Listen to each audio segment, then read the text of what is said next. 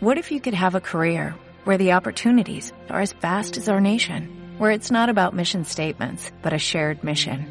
At U.S. Customs and Border Protection, we go beyond to protect more than borders, from ship to shore, air to ground, cities to local communities. CBP agents and officers are keeping people safe. Join U.S. Customs and Border Protection and go beyond for something far greater than yourself. Learn more at cbp.gov/careers. Estás escuchando Buscadores de Respuestas Autismo TEA. Un matrimonio con una hija con autismo o TEA, trastorno del espectro autista, te explica a través de audios y en un lenguaje claro y sencillo sus vivencias y experiencias. También reflexionan sobre temas de actualidad y de interés sobre dicho colectivo. Un canal de podcast creado por Miguel y Ana e inspirado en su hija Daniela.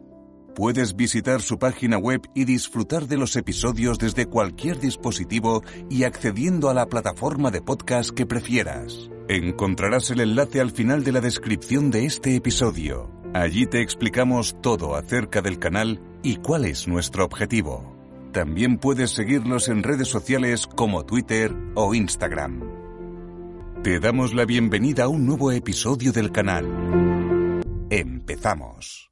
Hola buscadores, hoy os traemos el tercer episodio de nuestra trilogía Alimentación y Autismo, concretamente Alimentación y Autismo parte 3, Testimonios. Se trata de una serie de eh, testimonios tanto de padres, madres, eh, familiares de personas con autismo, así como de autistas que nos relatan eh, la relación que tienen con la comida. Esperemos que sean de vuestro agrado. Soy una mami de una peque contea de 11 años y la relación con la comida desde el principio ha sido bastante complicada. La verdad es que la podríamos definir o dividir en dos fases muy claras o muy bien definidas. La primera de 0 a 6 años y la siguiente de 6 hasta los 11 que tiene actualmente. Desde pequeñita eh, la introducción del bibi fue perfectamente, ella lo admitía bien, pero a la hora de introducir el cereal observamos que sus heces eran muy ácidas, muchas diarreas, se acompañaba de muchos vómitos. Entonces, viendo este panorama de tantos vómitos y tantas diarreas, tuvimos muchas idas y venidas al pediatra al principio no nos prestaba atención, decía que era normal, pues tenía que acostumbrar a los cereales, etcétera, etcétera. Lo que pasa que la situación se complicó un poquito más, ya que empezó con alteración de conducta. ¿Qué pasó? Pues que al final, después de mucho pelear, etcétera, etcétera, el digestivo por fin nos hizo caso y le hicieron las pruebas de celiaquía y demás intolerancia de lactosa, etcétera, etcétera, dando positivas todas ellas. Una vez corregida la dieta, esas conductas agresivas, entre comillas, cesaron casi por, por completo. Y fue cuando vi el momento adecuado para empezar con la alimentación sólida, ya que hasta los seis años absolutamente todo lo tenía que tomar triturado. No admitía textura alguna, que no fuese casi como la, la papilla nos dimos cuenta que era animadversión a las texturas y no a los sabores, porque las comidas que tomaba trituradas iba absolutamente de todo. Lo mismo en unas lentejas le metía un plátano, le metía manzana, le metía carne, luego hacía otra olla con arroz, pollo y verdura, luego hacía otra olla con pescado, verdura y más fruta. Y fue un 11 de junio que no sé, no, yo creo que no, eso no se nos va a olvidar en la vida. Cuando se estrenó con unas lentejas, pero unas lentejas completas, con sus patatas, con su verdura, con su chorizo, con su morcilla. Y la verdad que así hasta el día de hoy, y al día de hoy come absolutamente de todo. O sea, nos deja o nos ha dejado asombrados. Lo mismo te puede comer fruta, verdura, el sushi le encanta, caracoles en salsa le encanta, la, o el pollo al curry le encanta, todos los sabores fuertes le gustan muchísimo, te come una lenteja, que un gazpachuelo, que un arroz con pollo, eh, que una verdura con huevo, que bacon mm, con guisante, cebolla, o sea, es que come absolutamente de todo para nosotros eh, hay tres puntos claves o tres cosas claves para destacar. La primera, que hay que esperar el momento adecuado en la que la persona con TEA esté receptivo y no obligarlos nunca a ingerir no alimentos que a lo mejor por el sabor no les guste, sino a texturas inadecuadas, etcétera, etcétera. El segundo punto que destacaríamos en nuestro caso es que para que nos creyeran, pues teníamos que enseñar una serie de pruebas gráficas, es decir, le teníamos que hacer vídeos, porque no se creían que de que pasara nuestra hija de blanco a negro, de negro a blanco, de un extremo a otro, sin tener una terapia de conducta excesiva, etcétera, etcétera. Y como tercer punto, yo creo que de lo más importante, por lo menos en nuestro caso, fue que al tratarle a ella sus TPS o trastorno del procesamiento sensorial, conseguimos lo que a lo mejor otras personas tardan muchísimos años o no consiguen con otras terapias. Es decir, que eh, esos trastornos que nuestra hija tenía le impedían en un alto porcentaje no solamente no admitir textura, sino olores, sabores, etcétera. En el caso de nuestra pequeñaja, pues las texturas han sido siempre su hándicap. Esto es, a modo resumen, lo más destacable sobre la aventura del TEA y alimentación en el caso de nuestra peque. Así que muchas gracias a todos y mucho ánimo. Eh, mi hija, mm, cuando era pequeña, tuvo alergia a la proteína de la leche. No sé si eso ha influido para que después ella em, no le guste mucho la leche, aunque sí se la toma, pero mm, no es uno de los alimentos favoritos. Lo que sí he notado que ella es muy sensitiva. Ella tiene que tocar lo que es el alimento con las manos y mm, antes de metérselo en la boca tiene que tocarlo todo lo que lo que va a comer. Y también he notado también que por ejemplo el arroz cuando era muy pequeña lo comía y cuando empezó a notarse más los rasgos de TEA pues ella mm, es, una comida que rechaza. El arroz no la textura del arroz la, la rechaza totalmente. No se puede meter una cuchara en la boca. El pan, le gusta mucho el pan, y, pero en cambio no es imposible que coma un bocadillo.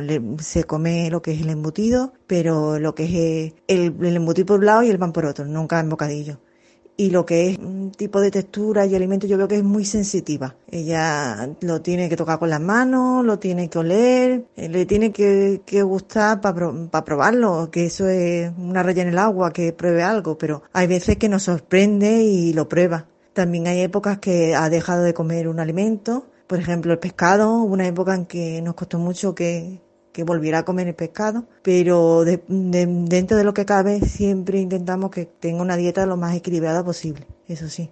Y por ahora pues ahí va, poco a poco pues hay veces que nos, que nos sorprende ¿no? y prueba, pero eh, a veces es un reto.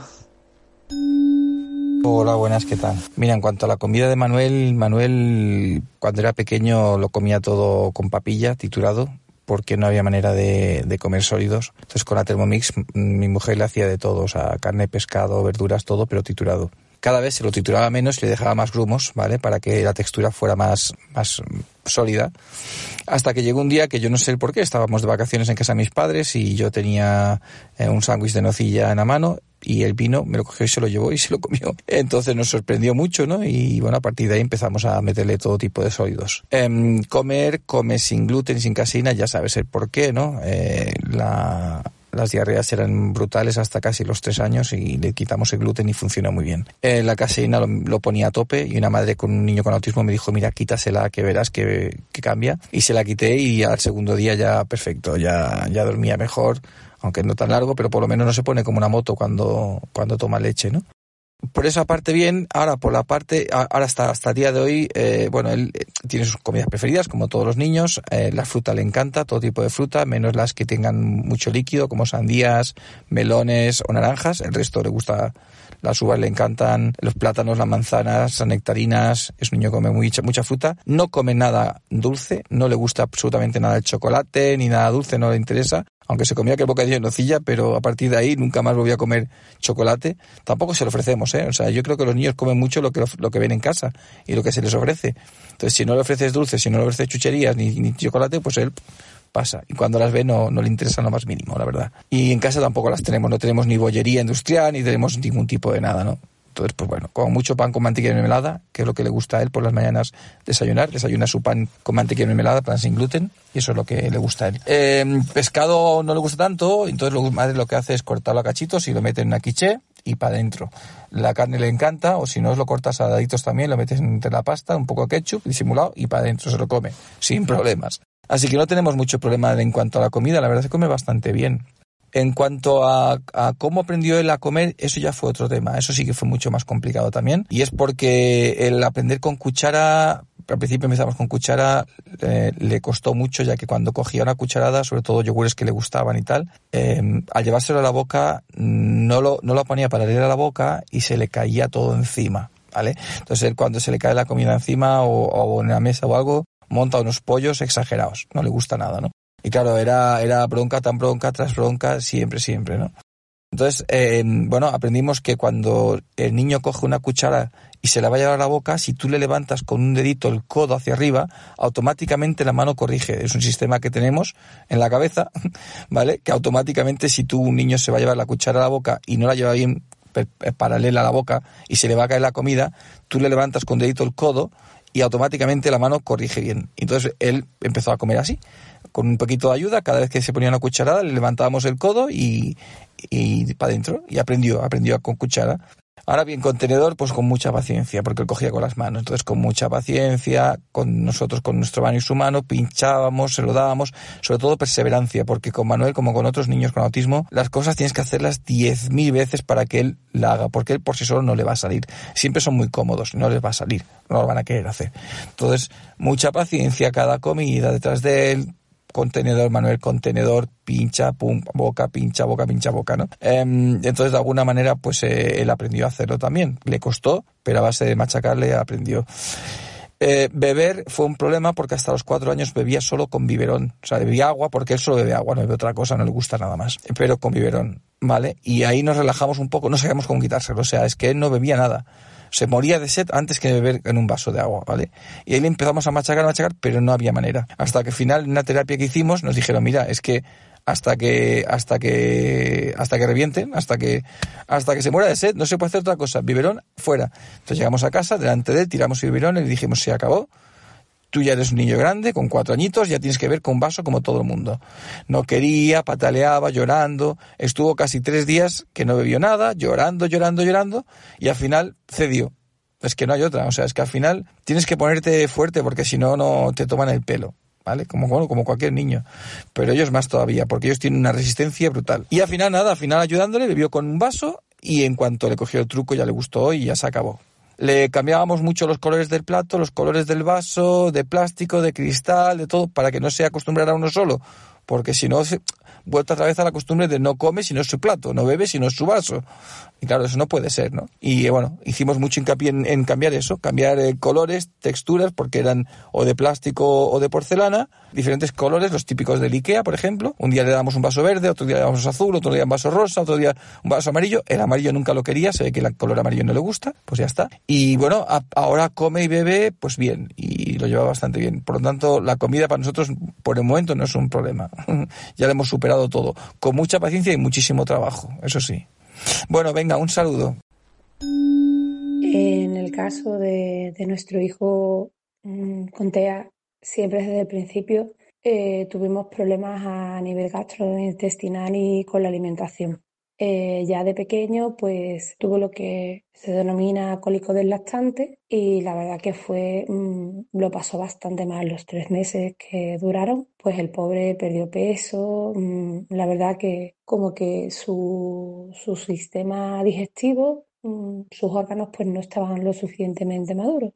Una vez ya que pasó, digamos, esa, esa etapa de su vida, que fue justo al principio, pues más o menos fue adquiriendo eh, lo que son los hábitos de alimentación con normalidad. Pero al cabo del tiempo, ya en cuanto ya empezó con a partir del año y medio, los dos años, comenzó a, a ser más selectivo con la comida. En primer lugar, pues lo que es el tema de frutas no, no la quería, cuando la había tomado desde muy pequeño, desde que tenía meses, no la quería, la rechazó totalmente. Sí que tomaba lácteos, de hecho le, le gustaban muchos de ellos, pero conforme fue pasando el tiempo, cada vez se iba restringiendo más la alimentación. Entonces, dado que en, la familia había mm, antecedentes de alergia, pues tampoco obligábamos porque no entendíamos, no lo entendíamos como una inflexibilidad, lo entendíamos como que algo le, sentaba mal y pues no, pues no lo quería. Entonces intentamos eh, complementar la falta de unos alimentos con otros, es decir, si no había fruta, pues lo complementábamos con verduras que tuvieran pues los mismos, mm, lo que son vitaminas, proteínas, se, compensaran unos con otros. El caso que tuvimos una etapa que, estuvo muy, muy, muy selectivo en la alimentación y no era con respecto al tema de mm, sensorial ni nada de eso, al contrario, en nuestro caso le gustan incluso los alimentos con sabor fuerte mm, ni tampoco con texturas ni nada, sino simplemente tenía preferencia por unos alimentos frente a otros. Y ya conforme a los cuatro años, cosas así, pues dejó un día rechazó los lácteos y bueno, pues ya no, no los quiso nunca más hasta el día de hoy.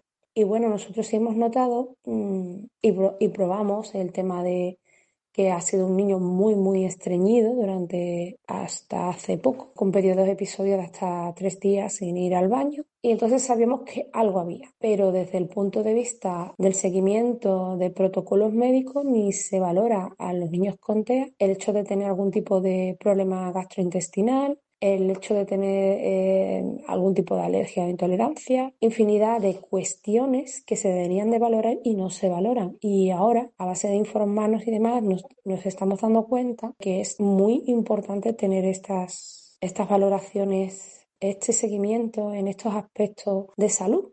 Parece ser que se diagnostica con TEA y no hay que valorar nada más. Punto. Entonces, en ese, en ese aspecto, pues la verdad estamos bastante, eh, digamos, decepcionados porque, digamos que la medicina es, bastante cuadriculada en ese aspecto. Eh, no, hay, no hay relación, no se valora, ni se tiene en cuenta ni nada, solamente cuando se presentan síntomas. Ahora mismo en este momento estamos eh, bajando la posibilidad de que haya lo más seguro, lo más posible intolerancias a la lactosa, con lo cual explicaría eh, todas estas, eh, todos estos comportamientos y rechazos a ciertos alimentos y la posibilidad de que haya también de base alergias alimenticias. Estamos pendientes de hacer estudios y demás pero esto ha sido por iniciativa mm, y búsqueda de información de la propia familia, no por los, eh, digamos, los especialistas en TEA, porque normalmente ese tipo de cuestiones la, la achacan a inflexibilidad cuando no es así. Entonces, en ese aspecto, pues sí nos encontramos bastante decepcionados, porque hemos, pasado muchos años y si hubiera hecho un estudio, una investigación integral, un seguimiento integral de nuestro hijo, pues quizás situaciones o cuestiones que hemos vivido posteriormente por estos problemas gastrointestinales o, de otro tipo, pues eh, nos hubiéramos ahorrado muchos dolores de cabeza y muchas preocupaciones cuando a lo mejor la deberíamos haber empezado por ahí. Esa es nuestra experiencia y esperemos que ahora están avanzando las ciencias y cada vez hay más estudios al respecto y, cada vez se va, se va hablando de, lo que es el, intestino, el cerebro y demás, pues esperemos que por ahí, y parece que sí, podamos dar con la, con la tecla para que solucione en parte todos estos problemas que tenemos ahora mismo.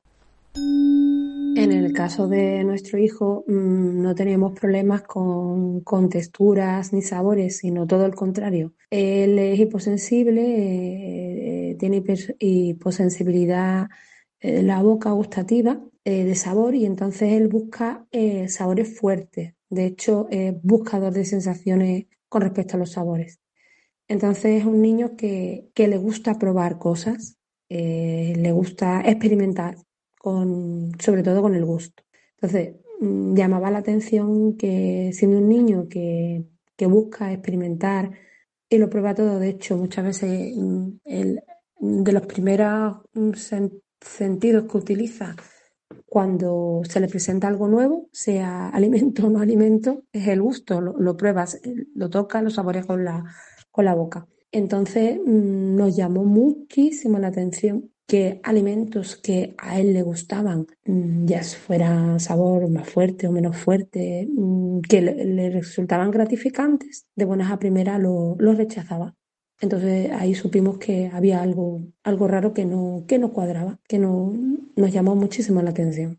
Nosotros lo que respecta al tema de alimentación, y doy gracias a Dios por ello en cierta forma, pues hemos tenido pocos problemas con nuestra hija Irene eh, en el tema de la alimentación. Si bien en un primer momento ella se sentía atraída pues por dos, tres alimentos, empezando por el tema del pan tostado, pues paulatinamente se fue interesando por algunos otros como fueron los batidos, que no le sentaban nada bien. Eh, nos dimos cuenta de que los batidos industriales con chocolate pues le hacían ir constantemente al cuarto de baño teniendo unas deposiciones bastante grandes y ella se quejaba y mm, de la manera en que ella sabía en ese momento porque no podía hablar, que era llorando, manifestando algún tipo de comportamiento disruptivo. A base de analizar ese tipo de reacciones, pues me di cuenta que el chocolate, vamos, el batido de cacao no le sentaba bien y prácticamente al cabo de dos tres días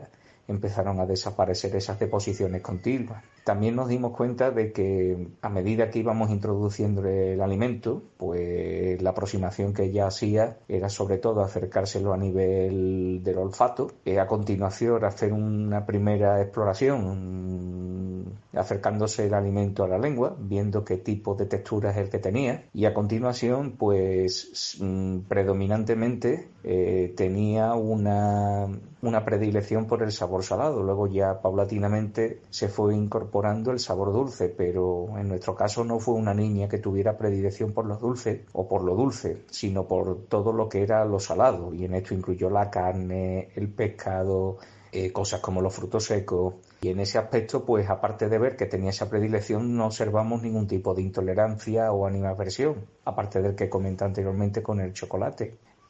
Con el tiempo hemos ido incorporándole otros que eh, le eran más eh, antipáticos, con lo que mostraba cierto rechazo, como era la lechuga, eh, las espinacas, algunos tipos de verdura como el tomate y también algunos tipos de frutas, ¿vale? La experiencia lo que nos ha enseñado es que la primera aproximación que ellos hacen es ver que las personas comen, a continuación, mm, ellos van, mm, por aproximaciones sucesivas, van teniendo curiosidad respecto a lo que hacen otros como, como actuaciones, roles, como es el hecho de servirse la tostada, echarse el aceite, llevársela a la boca, así es como empezó nuestra hija, y paulatinamente ella fue siendo más accesible a probar distintos tipos de alimentos, pero reconocemos que con algunos sí ha habido más dificultad.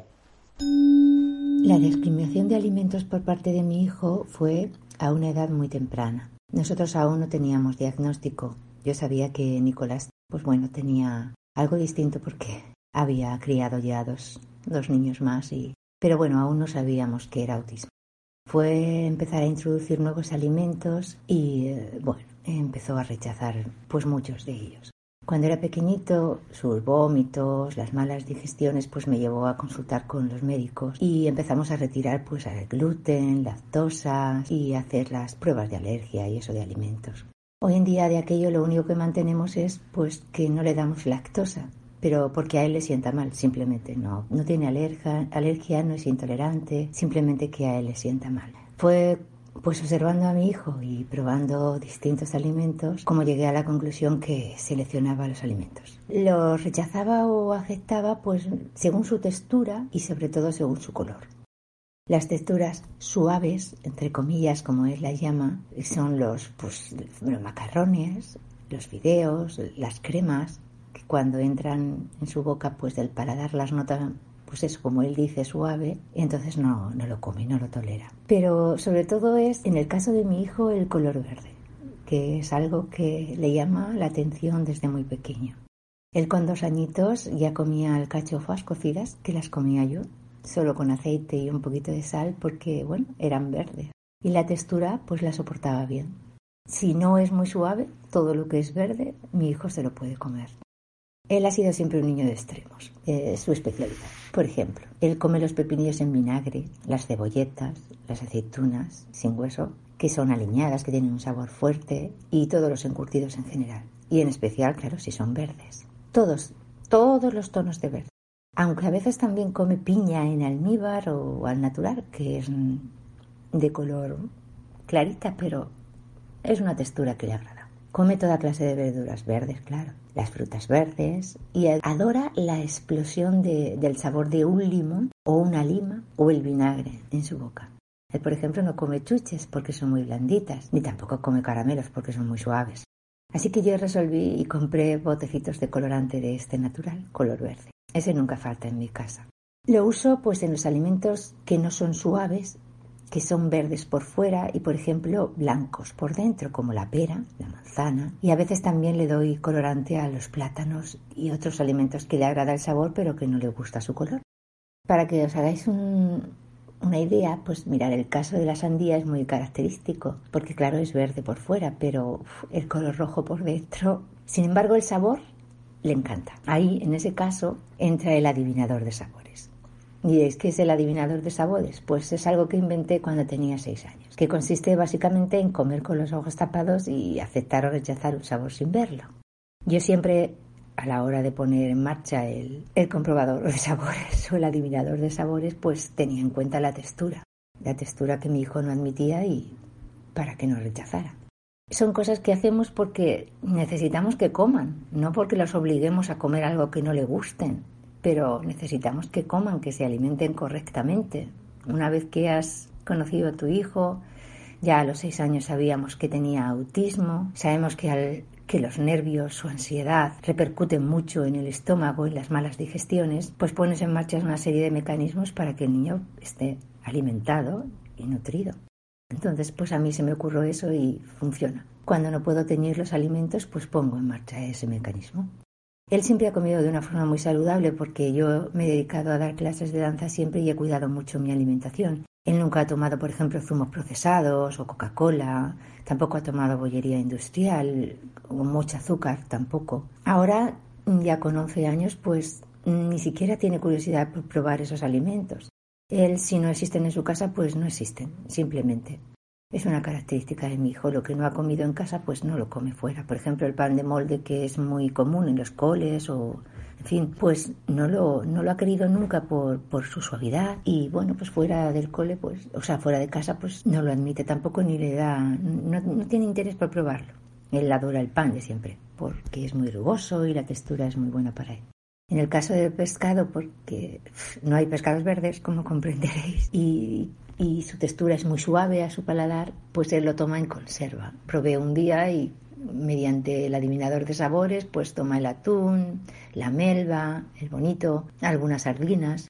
Algunas veces ahora, eh, ya con 11 años, pues permite que a mitad de comida pues le retire el adivinador de alimentos y como le está gustando el sabor, por ejemplo en el caso del atún, pues bueno, se lo come, sin mirarlo mucho el plato, pero se lo come. Y espero conseguir que si algo le gusta, pues en un tiempo no muy tarde, pues no tengamos que poner el adivinador y su color sea, pues bueno, secundario. Tener en cuenta siempre los problemas de digestión. En el caso de mi hijo ha sido prioritario para mí. Confeccionaba sus menús con arreglo a eso. Hay que estar muy, muy atentos porque esas molestias, como he dicho antes, son a causa del estrés y de la ansiedad que acumulan a causa del autismo. Eso es una parte muy importante en estos niños. Cuidar sus digestiones porque el estómago es muy sensible. Yo, los especialistas que he consultado están de acuerdo totalmente conmigo en esto y creo que es algo que tenéis que tener en cuenta la mayoría de los padres que tenéis un hijo autista.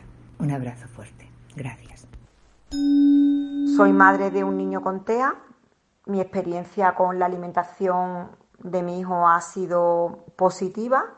En un principio tomó lactancia materna y después cuando se le fue introduciendo los alimentos eh, no tuvo tampoco ningún problema. Incluso cuando ya se pasó a la alimentación de sólidos, tampoco hubo ningún tipo de problema con la masticación, para nada. O sea, siempre ha, disfrutado. Si tengo que destacar algo es que ha disfrutado enormemente comiendo y actualmente que tiene seis años, come absolutamente de todo. Frutas, verduras, legumbres, pescado, carnes y bueno, una alimentación variada y pues la verdad que, que muy bien, que mi experiencia es bastante positiva. Creo que lo que destacaría es que eh, es difícil que a un niño le guste todo, absolutamente todo. Es que no rechaza nada, puede rechazar algo puntualmente porque no le apetezca, ¿no? Y te diga pues que no le apetece, pero come de todo. Buenas, soy la madre de un niño con necesidades educativas especiales. En este caso, nuestra relación con el tema de la alimentación no se ha basado en un tema de sensibilidad o hipersensibilidad. Él no ha rehusado probar alimentos por ese tema, sino que ha sido un peligro de visita a médicos, ¿vale? Por rechazo de alimentación por intolerancias alimentarias desde muy pequeño, ¿vale? Algunas han superado, otras no. No sé si es cierto, como en algunos estudios científicos se dicen, que nuestros pequeños son más propensos, quizás por un sistema inmune más débil o por una alteración en la microbiota, a obtener este tipo de patologías. Supongo que la ciencia más adelante nos dará respuesta a todas estas preguntas.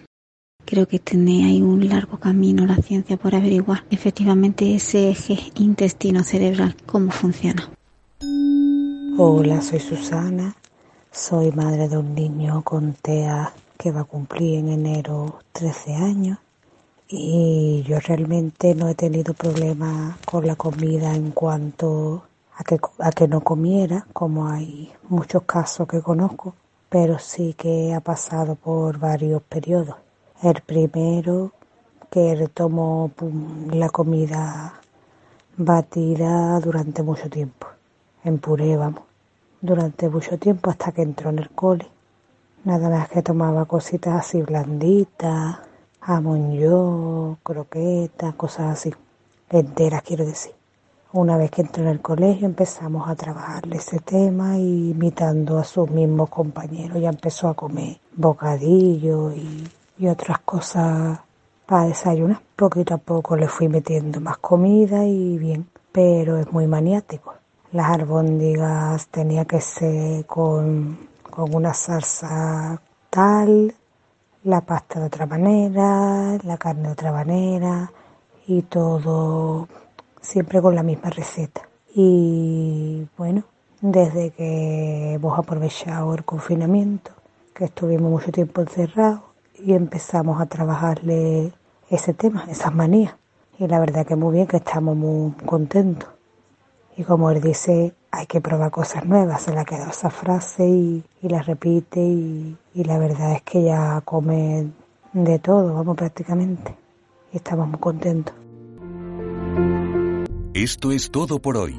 Si te ha gustado este episodio, no olvides darle al me gusta y suscribirte al canal.